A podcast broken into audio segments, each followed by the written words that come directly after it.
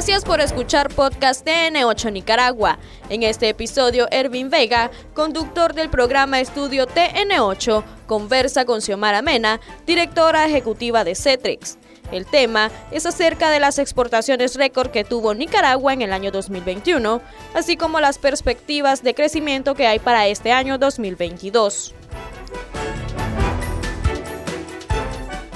Tema central en Estudio TN8 este martes, las exportaciones, comportamiento de las exportaciones 2021 y expectativas, perspectivas 2022. Nuestra invitada, Xiomara Mena, directora ejecutiva del CETREC, nuevamente le agradecemos nos acompañe. Eh, planteábamos la cifra, cerramos 2021 cercano a los 3.600 millones de dólares, cifra récord, nunca se había logrado una cifra similar, pero revisando bueno, el comportamiento también hemos venido ¿verdad? creciendo paulatinamente. Más adelante me gustaría que eh, nos compartiera efectivamente el quinquenio, cuáles, cuáles son los datos, si tenemos una tendencia de crecimiento y sobre todo si esa tendencia se va a mantener en este año 2022. Pero ¿cómo cerramos? 2021, 3.500... 94 millones. 3.594 millones, sin incluir otros 3.000 probablemente del, régimen de, zona, franca. Entonces tenemos un crecimiento histórico de 21.7% respecto al año 2020. Entonces los principales productos que, que aportaron a este crecimiento tenemos el oro. El oro. El precio se mantuvo. Ese es el número uno. El número uno, eh, en volumen crecimos 29%, en valores 32.2 y el precio 2.5 respecto al 2020. El producto, el primer producto, la carne, creció 13.6% el volumen, 34% los valores y el precio que estuvo muy bueno, 17.6%. Café oro o café verde que le llamamos, eh, tuvimos un crecimiento ligero del volumen de 3.4%, eh, valores 17.6% y 14% en el precio. Es decir, el, precio del café estuvo muy bueno para el ciclo recién que pasó, eh, nos fue bien, cantidad, y seguimos sacando el inventario. Ese es el orden. el, oro, fue el primer producto. Primer producto, carne. Segundo, la carne y después el café. Así es. Entonces seguimos con otros productos. Caña de azúcar crecimos en valores 4.5% y el precio 14.8%. Un poco se nos quedó el volumen, pero es por la acumulación de inventario que queda siempre de la zafra anterior. O sea que si hemos exportado todo el inventario, se hubiera crecido más. En cuanto al maní, el maní tuvo una mejoría respecto al 20 el año 2020, 19.2% el volumen, 16% en los valores y hubo una ligera disminución de menos 2.7% en el precio internacional. Lo compensó el volumen que nosotros crecimos. En cuanto a las bebidas líquidas, alcohólicas y vinagre, crecimos 40% en el volumen, en el valor 45.7 y 4.4 el precio, es decir, los precios internacionales favorecieron y hubo una combinación crecimiento de volumen más precio, todo tuvo un buen comportamiento. También la langosta creció 7.4 y el precio 30.6% eh, siempre respecto al año anterior. el sector de pescado se, vino recuperando durante todo el 2020 y exportamos 11.2% eh, más con una mejoría del precio de 14.8%. Aceites y grasa es significativo su incremento, que principalmente aquí tenemos todo lo que es la producción de aceite vegetal, 10.8 48% en valores y 33.5% en precio internacional. Entonces aquí tenemos el queso mozzarella,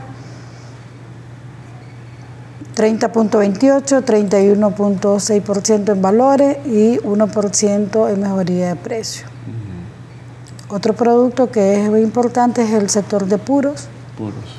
31.2%, 36%, aunque no es alimento, pero un producto de lujo sí. para un segmento alto, poder adquisitivo alto y con muchos destinos de mercados. Entonces, este es el orden que nosotros traemos de los principales productos que aportaron al, al, al crecimiento del 21.7% durante el año 2020. Aparte del oro, aparte del puro, la mayoría de productos que estamos exportando es alimento, ¿verdad? Así es. La tendencia del mercado es que los alimentos siguen creciendo su precio, la estabilidad. Esto según la fuente de la FAO, que los cereales, aceites y grasa, como lo acabamos de mencionar, va a mantenerse siempre al alza porque hay, una, hay mayor consumo a medida que las economías vayan siendo más dinámicas. Eh, también hay algo muy importante en el tema del café, que este se va a mantener para 2020-2022, porque el, el, gusto de las personas ha cambiado, sobre todo en el mercado de, Eurasia. El consumo siempre ha venido de manera gradual, pero tenemos mayor demanda para este mercado que lo han venido cambiando del té tradicional a esta bebida aromática, como le llamamos.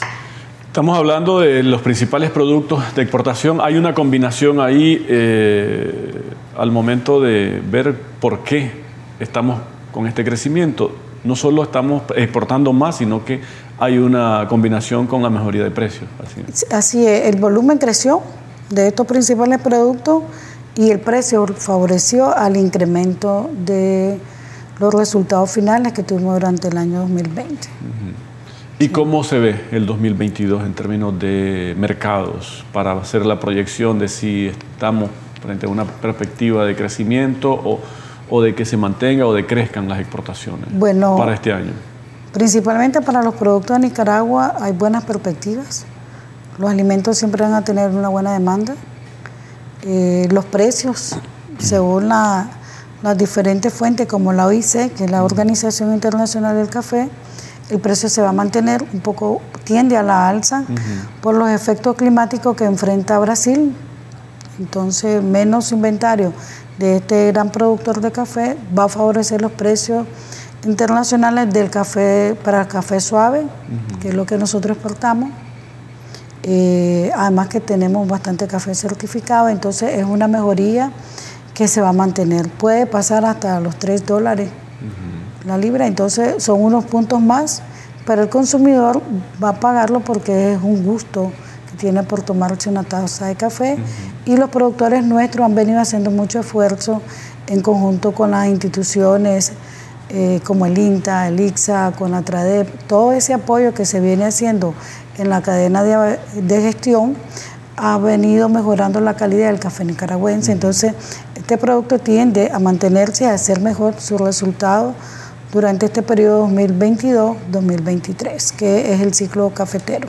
Hay una estimación en términos de comportamiento de los mercados internacionales para que eh, los productos alimenticios mantengan o incrementen su precio. Eh, sí, según la FAO, eh, hay una estimación para el sector principalmente carne, de que esto se incremente en el 2022 y 2023 por los hábitos de consumo que están cambiando. Entonces, más proteína, mejor, mejor canasta alimenticia para la familia. Entonces, eh, hay buenas perspectivas tanto en la demanda que favorece también los precios internacionales. Entonces, nosotros tenemos buenos productos de calidad, el esfuerzo, como lo digo, del todo en un sector pecuario para que nosotros tengamos resultados positivos. Entonces, la demanda de alimentos se mantiene 2022-2023.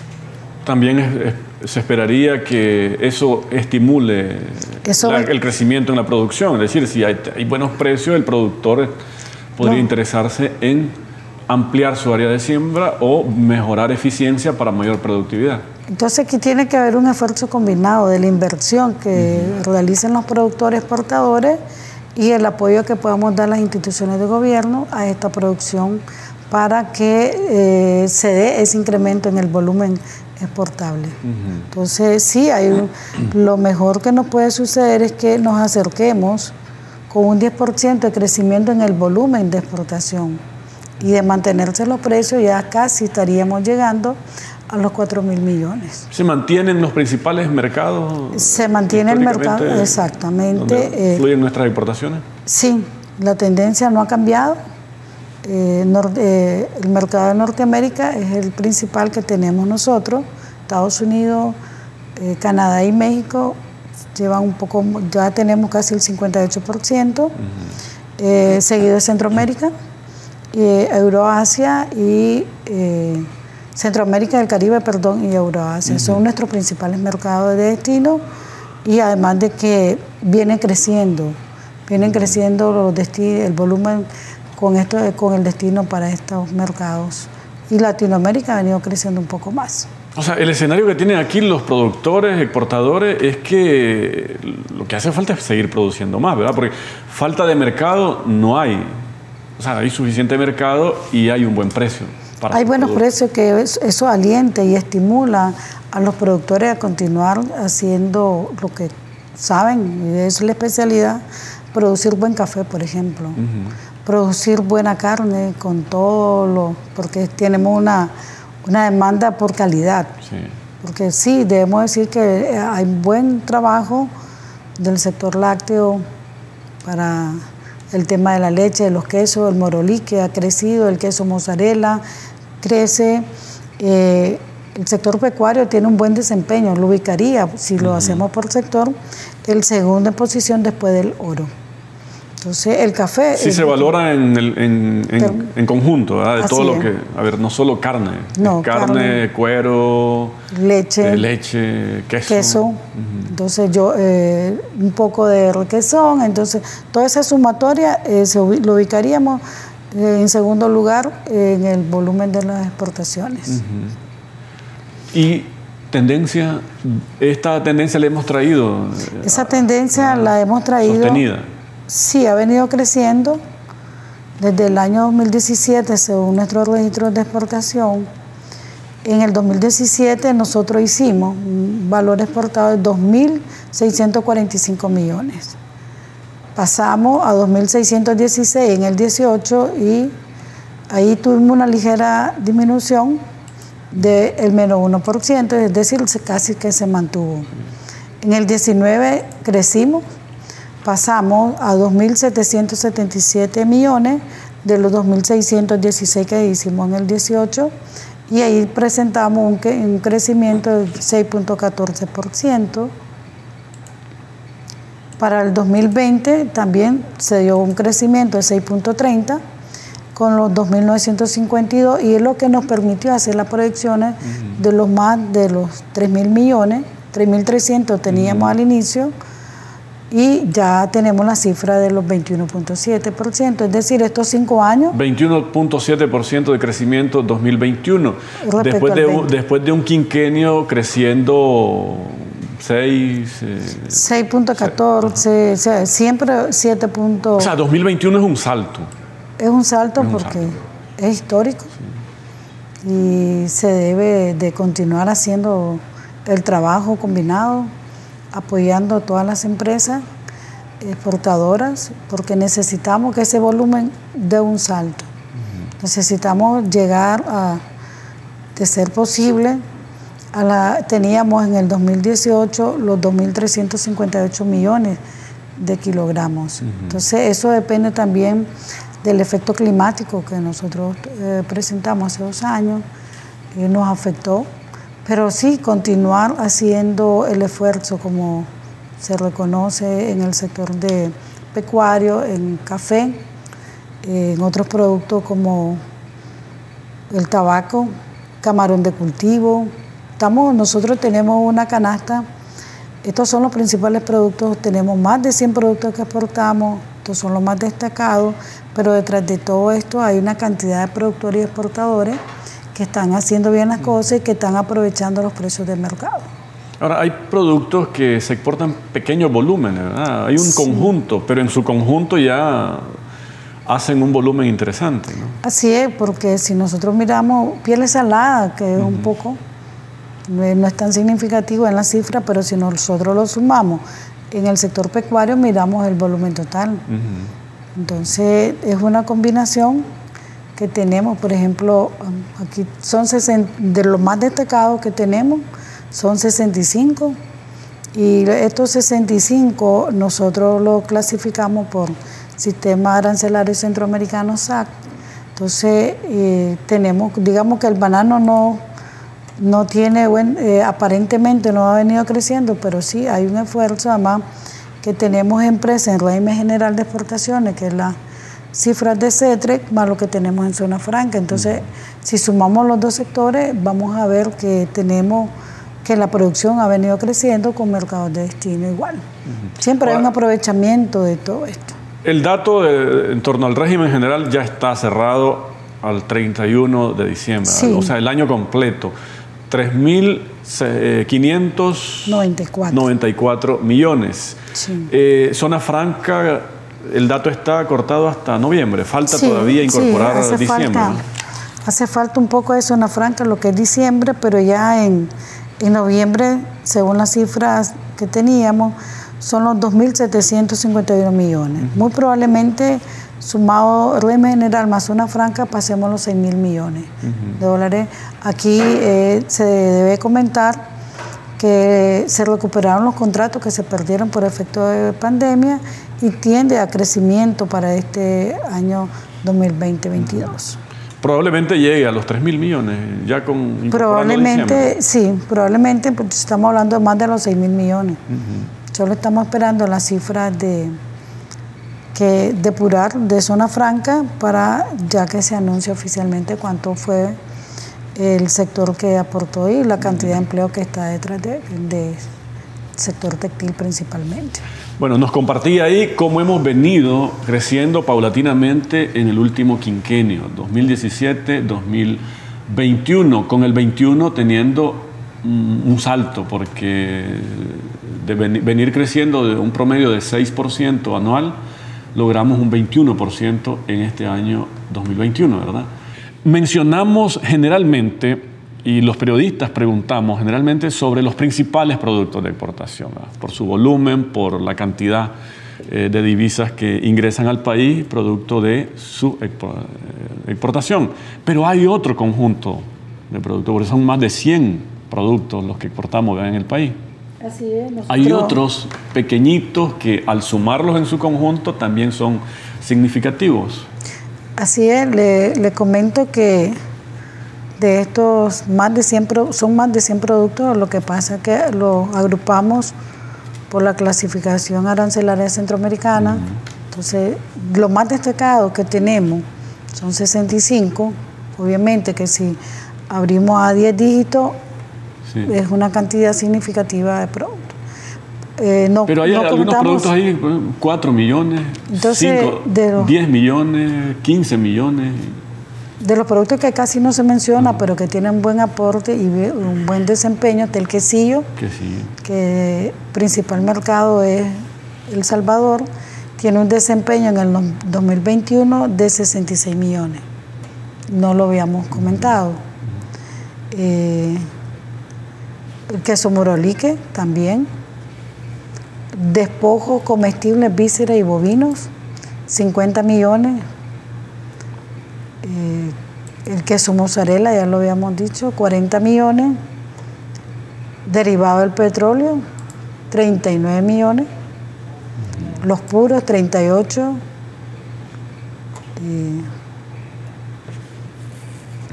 ganado bovino, 16.8 millones, Madera, 16. Este ganado en pie. Ganado en pie. 16.2 millones, madera, plátanos, 14.9 millones, artículos de confitería, 14.6, desperdicio de la industria alimenticia, 14.3, café procesado, 13.7 millones, melaza de caña, 13.7 millones, preparaciones a base de cereales, 11.9 millones, la ocra,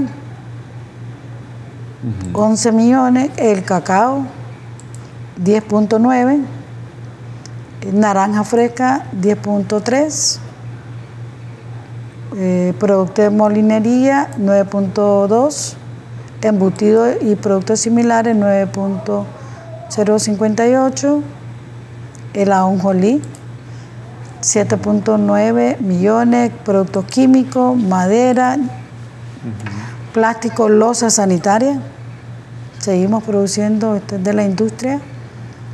Eh, frutas, vegetales en conserva, 5 millones, desperdicios de papel, preparación alimenticia diversa, textil y su manufacturera, esta es la industria local. Sí, sí.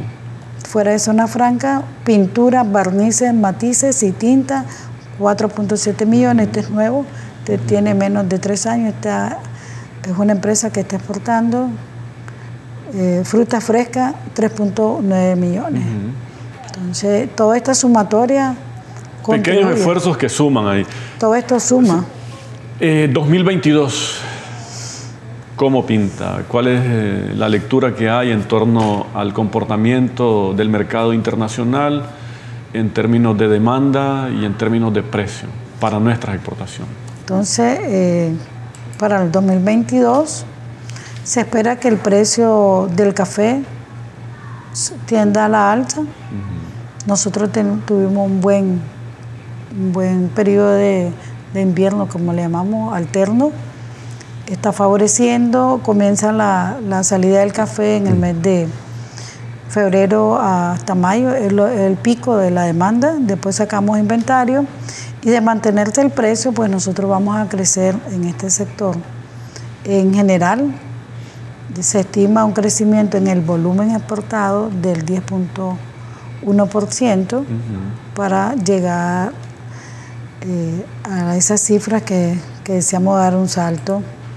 Y la combinación de incremento del volumen de café, sector pecuario, eh, aceites y grasa, que fueron los principales, banano, langosta, todo lo que es el sector de pesca, pesca y acuicultura, nos estaríamos acercando, nos estaríamos acercando a, un, a nuevas cifras récord de 9.000, 3.954 millones, casi los 3.600 millones, el régimen general, de Ese es, lo, ese continuar. es lo proyectado. Eso es lo Crecer proyectado. en volumen sub- más, del, más del 10%. Sí, Y alcanzar casi, como arañar, digamos, los 4 mil millones de dólares.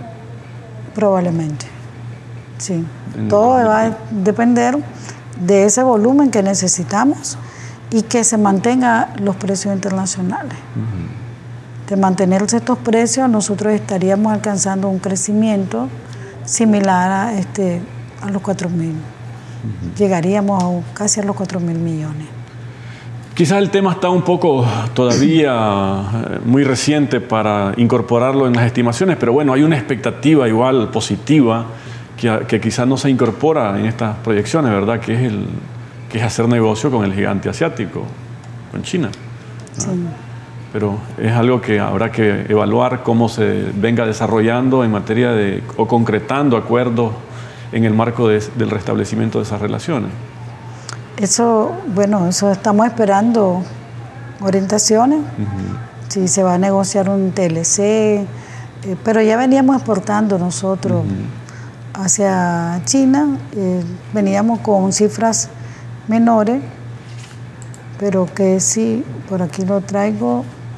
En el 2021 nosotros exportamos 11.4%, no, perdón, 11 millones 47 ya, ya teníamos eh, exportaciones hacia China, camarón de cultivo venía dándose, un poco de café.